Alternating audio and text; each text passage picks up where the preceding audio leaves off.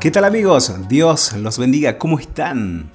Bienvenidos una vez más, gracias a Dios, a Sábados de Cambio.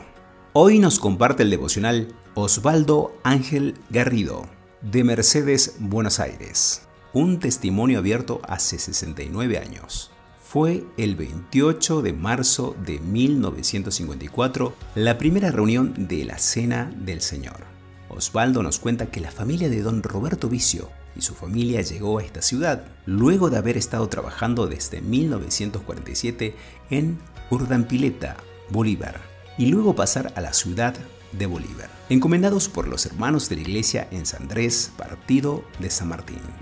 Osvaldo se encuentra colaborando en la obra de la ciudad de Mercedes, Buenos Aires, a 100 kilómetros de Capital Federal, desde su matrimonio con Elizabeth Lilia Vicio en el año 1977 son padres de cinco hijos, Gabriel, Tamara, Joel, Natanael y Pablo.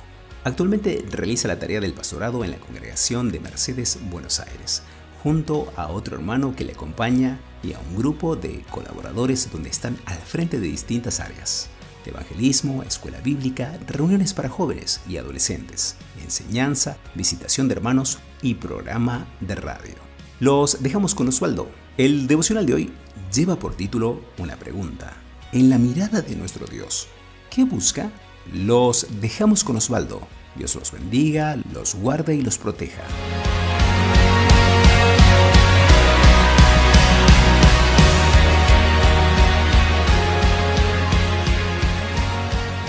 Prácticamente, desde el comienzo de las páginas de la Biblia, Dios nos mira en distintas circunstancias de la vida, como criaturas necesitadas de su consejo o de su aprobación en nuestros actos y comprobar, como siempre, que ha buscado el acercarse a cada uno de nosotros. Desde el inicio con la caída de Adán y Eva, donde la moralidad del hombre y su íntima relación con Dios realmente fue en un progreso devastador y en aumento hasta encontrarnos en el capítulo 6, describiendo en el verso 5, diciéndonos, y vio Jehová que la maldad de los hombres era mucha en la tierra y que todo designio de los pensamientos del corazón de ellos era de continuo el mal. Una mirada que le dolió en su corazón, pero no cesa de seguir mirando. Y en aquella búsqueda inquisidora nos agrega lo que nos dice el verso 8. Pero Noé halló gracia ante los ojos de Jehová. Este Noé termina siendo conforme a todo lo que Dios le mandó. Cuando Samuel tuvo que ungir un nuevo rey y elegir entre los ocho hijos de Isaí, tuvo que escuchar el pedido de Dios. ¿Y qué le dijo a Samuel?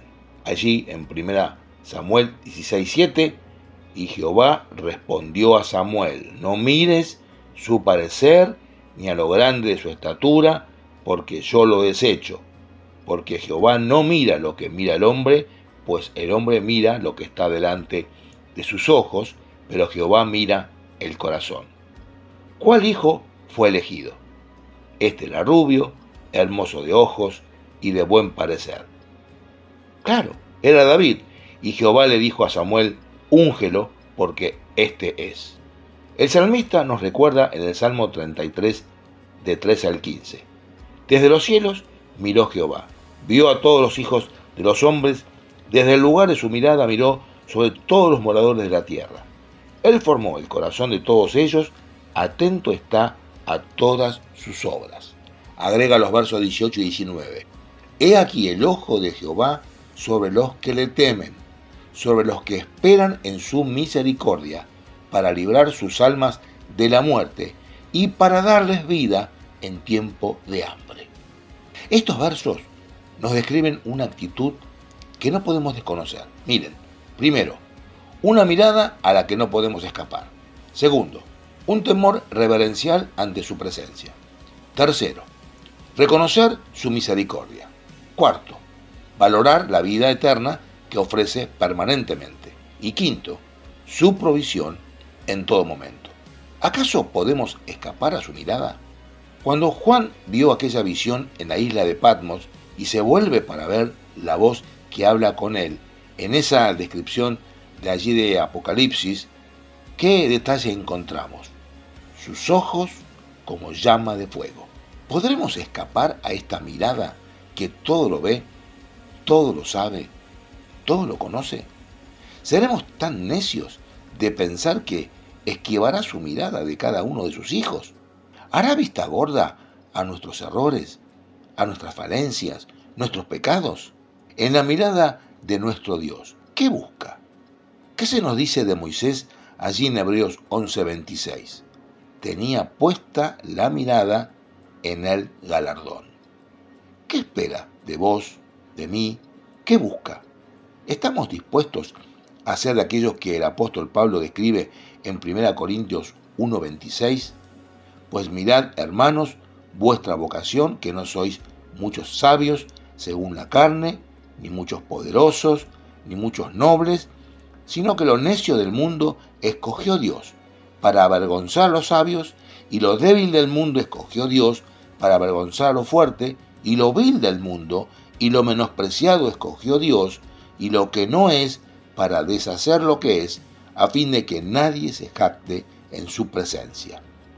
Y nos agrega en Filipenses 3:7, pero cuántas cosas eran para mí ganancia, las he estimado como pérdida por amor de Cristo. ¿Somos conscientes de saber qué es lo que está buscando? ¿Será determinante también que en su búsqueda está también en función lo que nosotros miramos? Si es así, ¿qué miramos? ¿Cuál es su consejo? ¿Qué nos aconseja Santiago 1.25 o qué nos recuerda? Dice, mas el que mira atentamente en la perfecta ley, la de la libertad, y persevera en ella, no siendo oidor olvidadizo, sino hacedor de la obra, éste será bienaventurado en lo que hace. Una de nuestras miradas será estar atentos en la perfecta ley. ¿Su resultado cuál será? Seremos bienaventurados. Otra será no dejar de lado su bondad y su severidad. Las advertencias de Romanos 11:22 dice, mira pues la bondad y la severidad de Dios, la severidad ciertamente para con los que cayeron, pero la bondad para contigo si permaneces en esa bondad, pues de otra manera tú también serás cortado. Esto nos deja perplejos, pensativos, realmente meditando su resultado. Mirando su bondad y su severidad, el resultado será no seremos cortados. Una más, Pablo nos alerta en 1 Corintios 3:10. Conforme a la gracia de Dios que me ha sido dada, yo como perito arquitecto puse el fundamento y otro edifica encima, pero cada uno mire cómo sobreedifica. Verso 14. Si permaneciere la obra de alguno que sobreedificó, recibirá recompensa. Si miramos los materiales utilizados en la edificación sobre el fundamento ya puesto, recibiremos recompensa. Verdaderamente tenemos un serio compromiso por delante. ¿Cómo está mi mirada en esta tarea, servicio, ministerio propuesto para el Señor? ¿Su mirada aprueba nuestra mirada? ¿Disfrutamos de los resultados de su mirada? Gracias Señor, porque tu mirada nos hace levantar nuestra mezquina mirada. Enséñanos a valorar, a reconocer, a ser fieles a ti, que estás dispuesto a darnos, bendecir más, cuanto más imitemos tu mirada. Que el Señor nos bendiga.